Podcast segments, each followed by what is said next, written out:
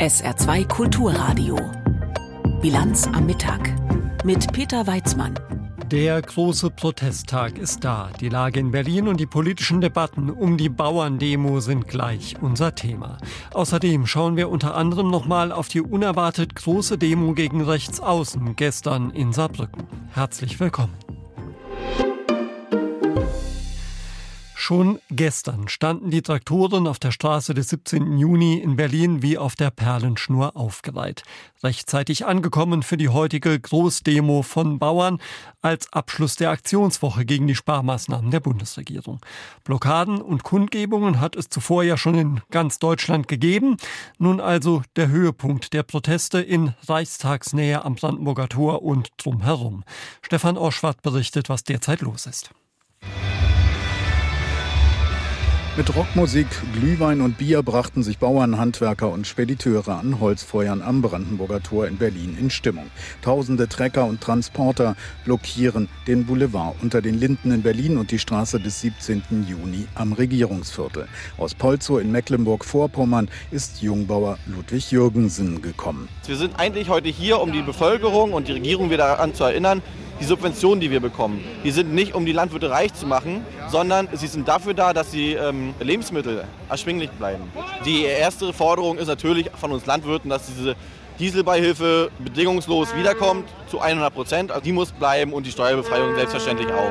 16.000 Euro im Jahr kostet es den Biobauernhof ihrer Eltern in der Wesermarsch, sagt die 25-jährige Johanna, wenn der Agrardiesel nicht mehr vom Staat subventioniert wird. Es gehe auch um ihre Zukunft, sagt die junge Frau. Ich lerne es jetzt noch mal tatsächlich, weil meine Eltern haben einen Hof und ja, vielleicht mal mit Übernahme. Selbst Bäcker in der Umgebung sind solidarisch mit den Bauern. Ohne Bauern kein Brot steht an einer Bäckerei an der Friedrichstraße. Cafés unter den Linden verdienen am Toilettengang. Immer wieder sind Sirenen zu hören. Auch Spediteure und Lkw-Fahrer sind gekommen, etwa Ludwig Teske aus Berlin. Warum ist er hier? Es geht um die Mauterhöhung. Da macht die Wirtschaft kaputt. Das trifft unser Unternehmen. Es geht darum, dass es immer teurer wird, dass sie den Über nicht mehr leisten können. Die Unternehmen gehen dadurch kaputt. Ist immer so. Die Spediteure wehren sich gegen eine doppelte CO2-Besteuerung bei Lkw-Maut und Diesel.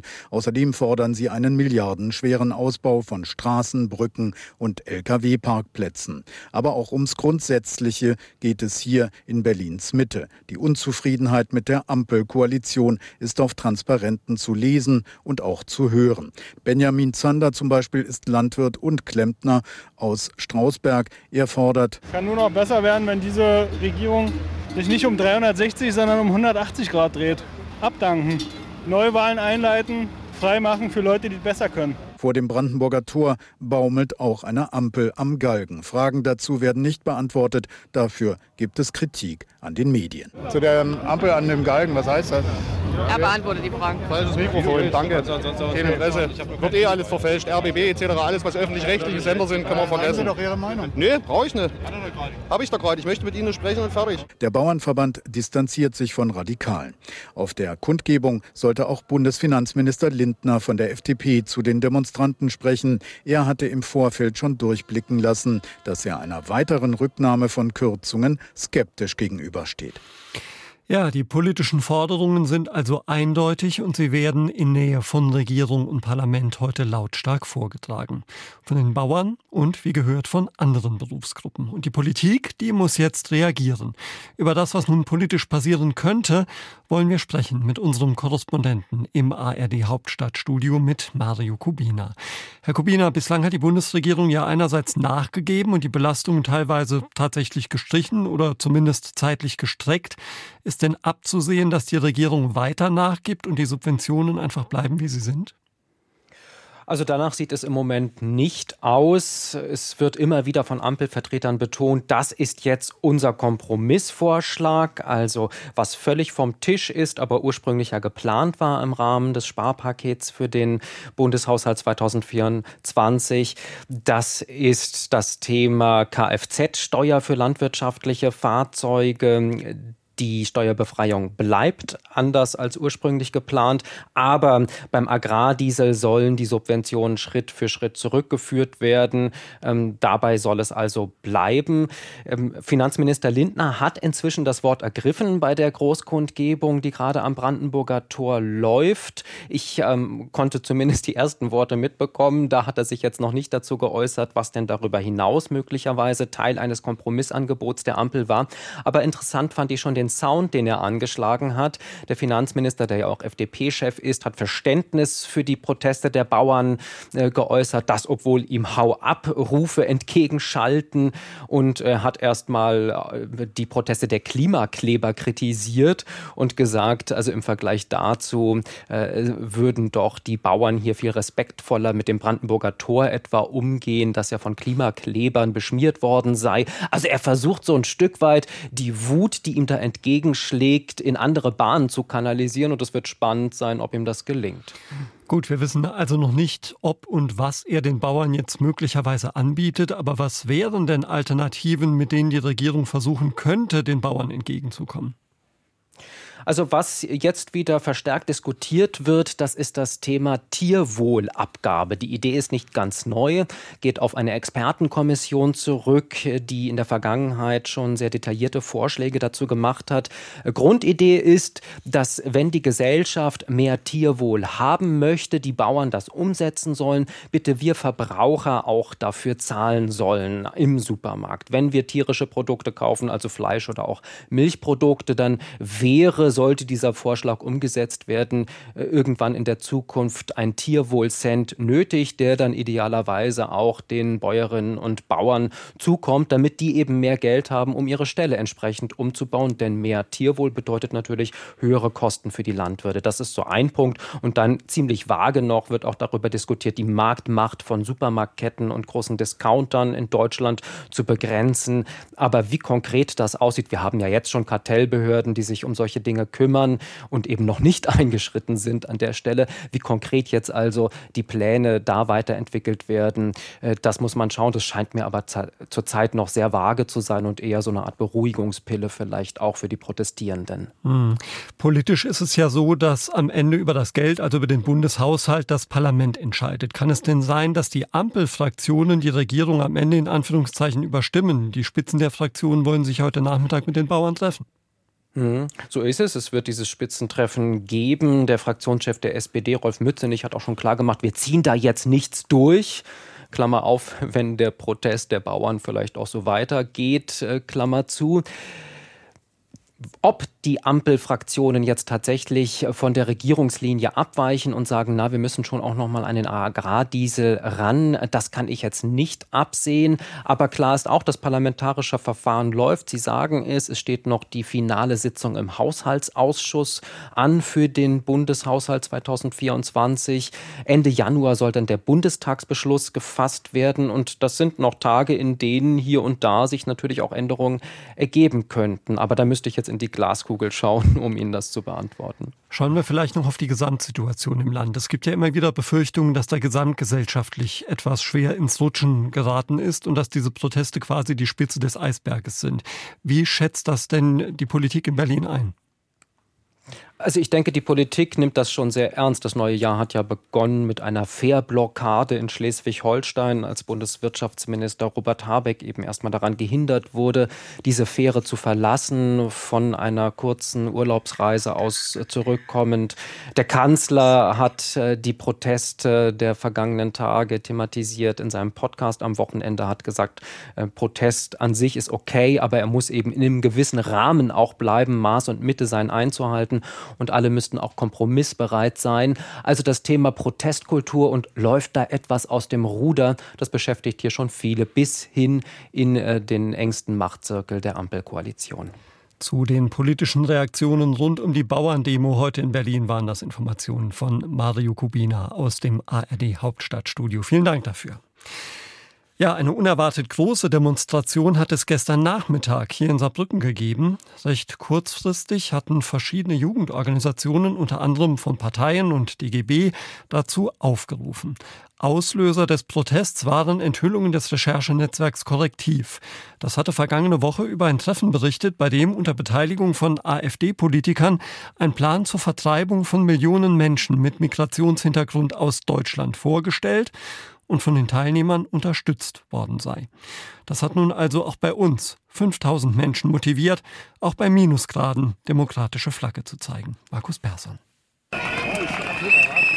Trotz eisiger Kälte und grauem Himmel sind sehr, sehr viele Menschen gekommen. Und es ist eine bunte Mischung. Gewerkschafter, Politiker, Antifa, aber auch Pfadfinder oder das Bündnis Omas gegen Rechts. Wir haben unterwegs auf der Zugfahrt immer mehr Leute eingesammelt. Wir sind zum Schluss mit zehn Leuten hier angekommen. Es haben sich immer mehr dazu gesellt.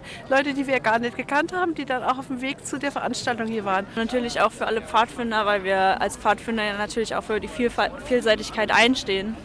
Ähm, und es ist wichtig, dass wir auch ähm, Stellung beziehen, gerade bei so Schlagzeilen der letzten paar Tage. Viele haben Plakate und Banner dabei, wie beispielsweise auch die Jugend der IG Metall. Ja, also die Flagge haben wir schon länger, ja. weil äh, AfD und das, der ganze Rechtsruck halt schon länger ein Thema ist. Als IG Metall fahren wir das jetzt schon seit zwei Jahren. Was man sehr häufig sieht, sind Sprüche und Symbole gegen die AfD. Zu der Partei haben die Leute hier auf der Demo eine ganz klare Meinung. Das ist Ekel AfD. Ja, ein Zeichen, das du mal setzen willst? Ja, also ähm, so eine undemokratische, frauenfeindliche und unsoziale Partei gehört in meinen Augen verboten. Genauso ist es. Wir müssen die Demokratie in Deutschland schützen. Und da hat eine undemokratische Partei und eine fremdenfeindliche Partei wie die AfD nichts zu suchen. Das sprengt nochmal alle, alle Linien, die man bisher, glaube ich, gekannt hat von der AfD. Nicht so klar ist dagegen die Meinung zu einem möglichen AfD-Parteiverbotsverfahren.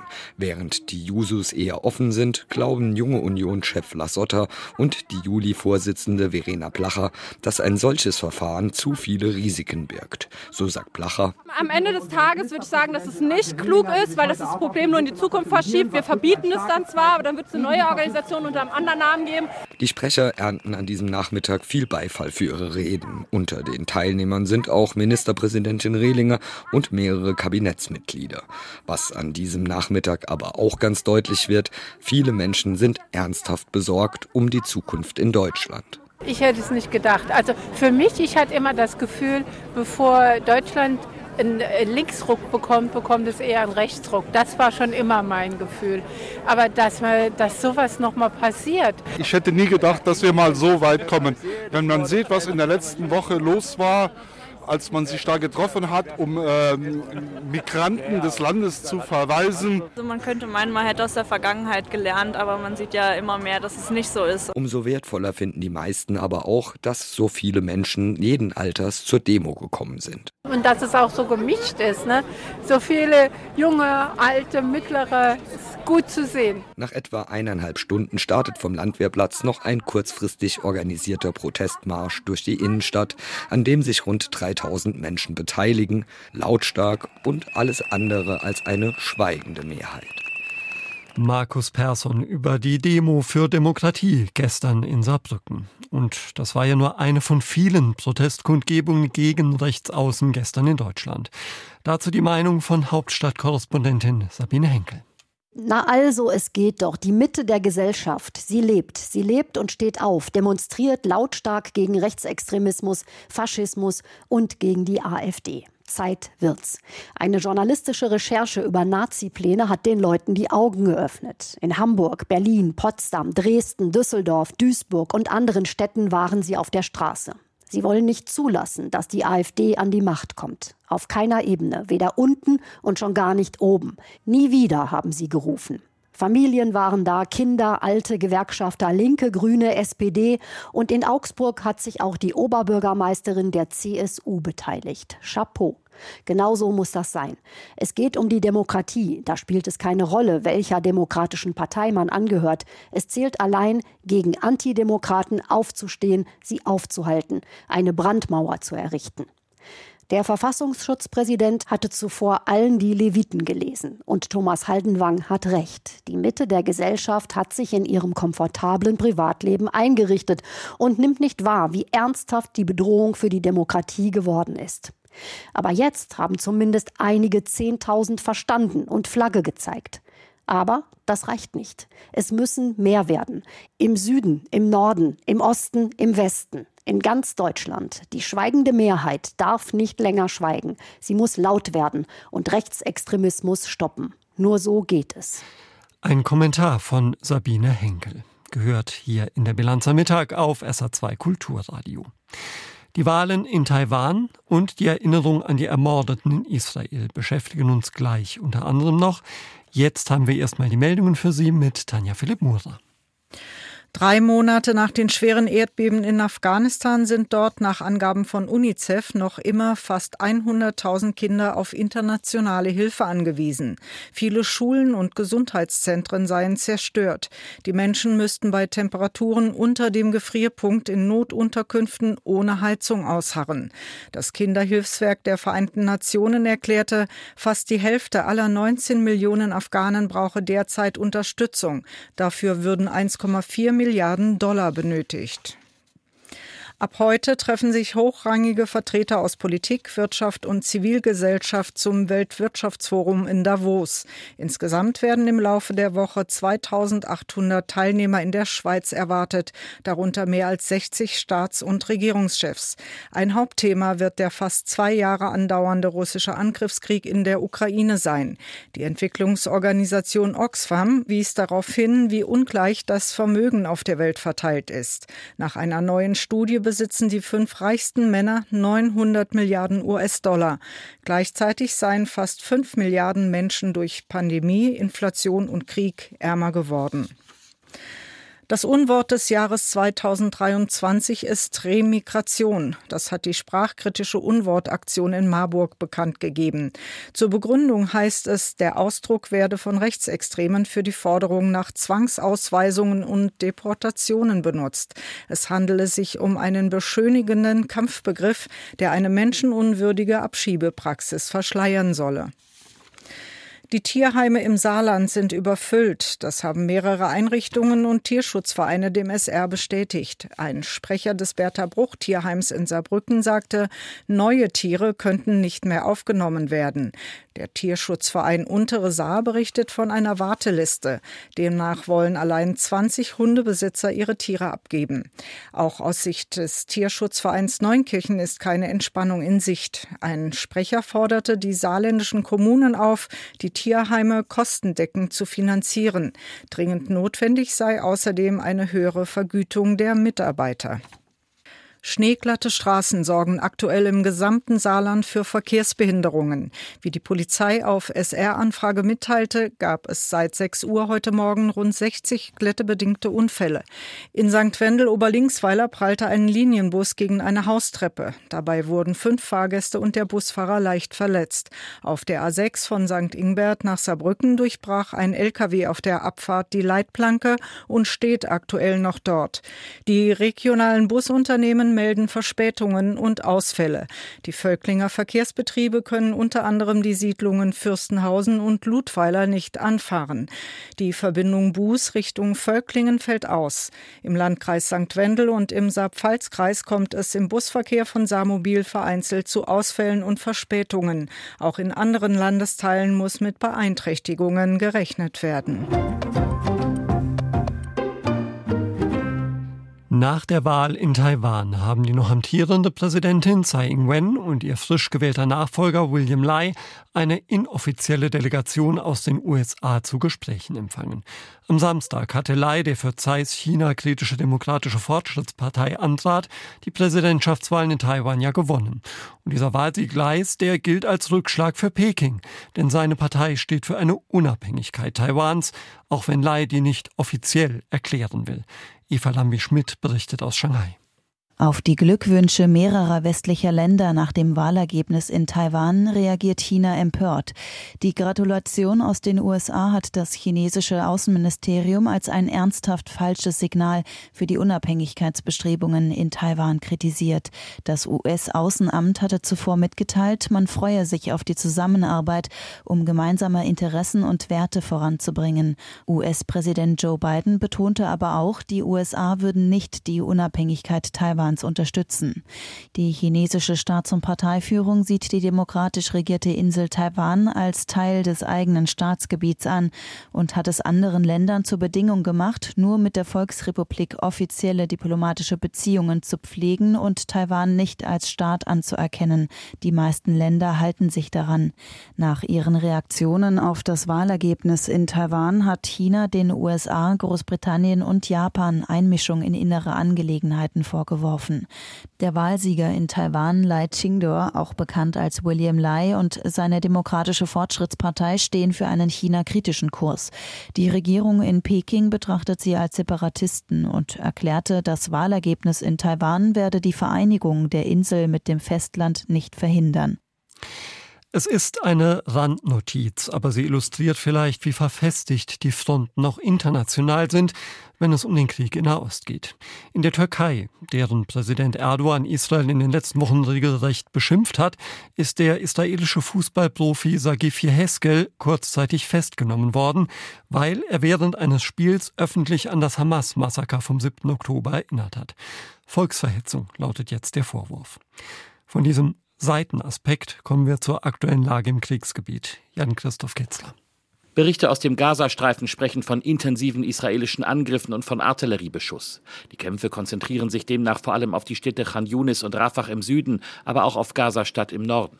Auch das Krankenhaus in Deir el-Bala gerät offenbar ins Visier. Israels Streitkräfte beschuldigen die Terrororganisation Hamas, Krankenhäuser und andere öffentliche Einrichtungen zu nutzen. Die von der Hamas kontrollierte Gesundheitsbehörde im Gazastreifen spricht inzwischen von mehr als 26.000 Toten und über 60.000 Verletzten seit Beginn des Krieges im Gazastreifen. Die Zahlen werden unter anderem von den Vereinten Nationen für plausibel gehalten. Unter den Trümmern eingestürzter Häuser sollen sich noch zahlreiche Tote befinden. Die Vereinten Nationen schätzen, dass 70 Prozent der Toten Frauen und Minderjährige sind. Die israelischen Streitkräfte sprechen inzwischen von rund 9000 im Gazastreifen getöteten Mitgliedern der Hamas und weiterer Terrororganisationen. Noch immer sind mehr als 100 Geiseln in den Gazastreifen verschleppt. Dort werden zudem weitere getötete Geiseln vermutet. Angehörige der Geiseln hatten in den letzten Tagen auch in Tel Aviv an ihr Schicksal erinnert. Sie fordern eine Feuerpause, Verhandlungen und insgesamt mehr Bemühungen der israelischen Regierung für eine Freilassung weiterer Geiseln. Es war 6.29 Uhr. Zu dieser Uhrzeit ging die Musik aus auf dem Nova Festival in Israel am 7. Oktober. Es ist der Zeitpunkt, zu dem die Veranstalter die Teilnehmer aufgefordert haben zu flüchten, weil Raketen aus dem nahegelegenen Gazastreifen flogen und Terroristen durch den Grenzzaun gedrungen waren. Mehr als 3000 junge Leute hatten die ganze Nacht zur Musik getanzt. Nun liefen sie um ihr Leben. 360 von ihnen wurden ermordet, Dutzende nach Gaza verschleppt. Es ist einer der schlimmsten Schauplätze des Massakers der Hamas. Dieser Schauplatz ist nun in einer Messehalle auf dem Expo-Gelände in Tel Aviv nachgebildet worden. Die Ausstellung heißt Nova 629. Bettina Meyer. Transmusik umhüllt die Besucher. Unter den Füßen raschelt trockenes Laub. Zwischen Bäumen stehen Zelte mit Lichterketten geschmückt. Auf den zweiten Blick herrscht Chaos. Zeltplanen liegen am Boden, Kleidungsstücke verstreut, Schlafsäcke, Taschen. Hier sind Menschen um ihr Leben gerannt, sagt Ophir Amir, der den Angriff der Hamas-Terroristen auf das Nova Musikfestival bei Reim am 7. Oktober überlebt hat. Den Chaos, das sah genauso aus. Also um 6.29 Uhr, nachdem die Polizei die Musik ausgemacht hat und alle sind zu den Autos gerannt Viele haben, hatten ja Angst, also die haben einfach alles so gelassen. So sah es aus, nachdem die Terroristen da über 300 Leute umgebracht haben. Der 40-Jährige ist einer der Organisatoren des Festivals und der Ausstellung, lebt in Tel Aviv und Berlin. Am Tag des Angriffs bleibt er, nachdem die Musik verstummt ist, anderthalb Stunden dort, trotz Raketenbeschuss, hilft Festivalbesuchern zu fliehen. Er quetscht sich mit sieben Freunden in ein Auto, sie fahren los. Amir schaut gedankenverloren auf einen Haufen ausgebrannter Fahrzeuge, Metallgerippe, die sich in der Halle wie nach einem Massenunfall auftürmen. Und dann sind ungefähr 200, 300 Leute in unsere Richtung zurückgerannt. Und dann sahen wir auch schon die Terroristen, die einfach die Leute anschießen. Ich wurde angeschossen in beiden von meinen Beinen. Als wir versucht haben, da wegzufahren, haben fünf Terroristen waren auf der Seite von der Straße und haben da auf uns gewartet. Die Kugeln der Kalaschnikows durchdringen das Auto und Amirs Beine. Auch die Autos in der Messehalle haben Einschusslöcher. Amir zeigt auf die Bar mit den Original-Zapfhähnen. Die durchlöcherte Getränkekarte ist auch da. Überall hier haben Besucher Zettel mit Wünschen für die Verstorbenen hinterlassen. Auch die Dixie-Klos vom Festivalgelände stehen hier. Eine ist umgefallen. Amir zeigt auf die Einschusslöcher in den Kabinen, die die Polizei rot umkreist hat. Und wenn man hier aufmacht, man kann an der Tür sehen, es sind hier ungefähr 15 Kugeln. Aber wenn man reinschaut, sieht man nur fünf Löcher. Weil leider waren Leute in diesen Toiletten. Du siehst, wo die Kugeln reingegangen sind, aber du siehst nicht, wo die rausgegangen sind.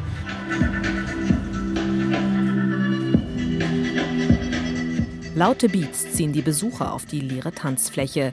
Sie ist das Herz des Nova Festivals, über dem die riesige bunte Originalzeltplane schwebt. Zum Ende der Ausstellung kommen die Besucher an Tischen mit zurückgelassenen Habseligkeiten vorbei. Schuhe, Mützen, Unterwäsche, Spielsachen, Jacken, Hosen, zerdrückte Brillen. Man darf alles anpassen. Man sieht hier Autoschlüssel, Hausschlüssel. Die gehören ja zu irgendeinem Haus, was noch steht. Ja,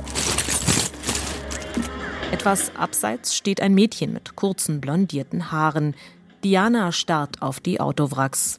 Very, very, very es fühlt sich sehr, sehr echt an, hier zu sein. Die Bäume, die Zelte, die Toiletten. The trees, the, the Diana schießen Tränen in die Augen. We Wir wollten zu dieser Party gehen, aber meine Freundin sagte, sie will nicht hin, weil es an der Grenze zu Gaza liegt. Wir sind nicht gegangen. Jetzt denken wir nur noch, das hätten wir sein können. Es ist sehr hart. Bettina Meyer hat berichtet.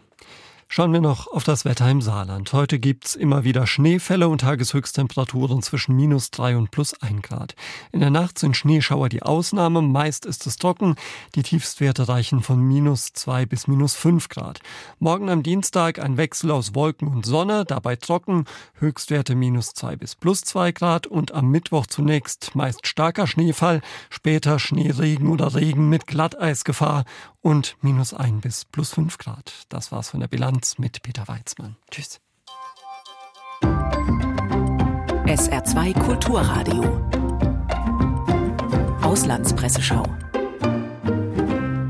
In den USA starten heute die Präsidentschaftsvorwahlen bei den Republikanern. Die erste Abstimmung ist im Bundesstaat Iowa.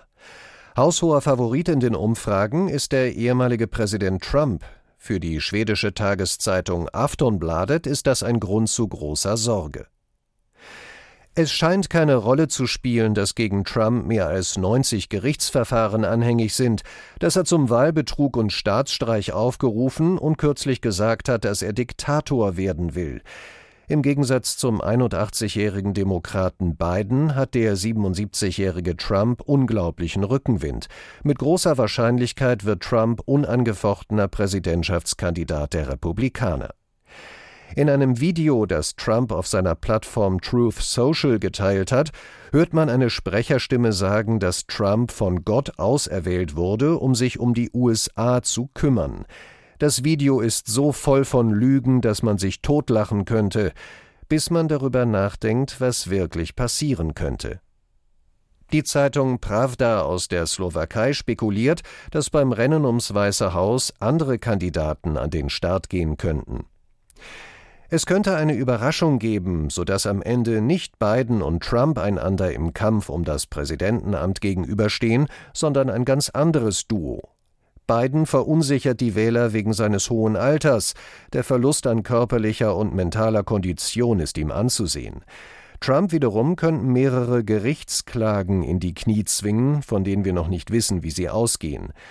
Für die Amerikaner und die ganze Welt wäre es daher ideal, wenn am Ende weder Trump noch Biden kandidierten und stattdessen solche Kandidaten um das Präsidentenamt dringen würden, die die Gesellschaft nicht spalten, sondern verbinden, die Chance besteht. Die belgische Zeitung Tide betont die Bedeutung der bevorstehenden Wahlen in den USA auch für Taiwan. Dort hatte der China-kritische Kandidat Lai Ching-te die Präsidentenwahl am vergangenen Wochenende gewonnen. China betrachtet das demokratisch regierte und industriell hochentwickelte Taiwan als abtrünnige Provinz. Taiwan bleibt geopolitisch ein potenzielles Konfliktthema, das die USA im Auge behalten müssen. Bislang garantieren die Vereinigten Staaten die Sicherheit der Insel. Wie die künftige US-Politik gegenüber Taiwan aussieht, lässt sich heute nicht vorhersagen. Die US-Wähler werden im November entscheiden, wie sie die Karten legen und wer der nächste Präsident der USA sein wird. Diese Wahl wird für Taiwan und die Sicherheit der Insel mindestens ebenso wichtig sein wie die Wahl vom vergangenen Samstag. Das waren Auszüge aus Kommentaren der internationalen Presse, zusammengestellt von Tarek Yusbashi.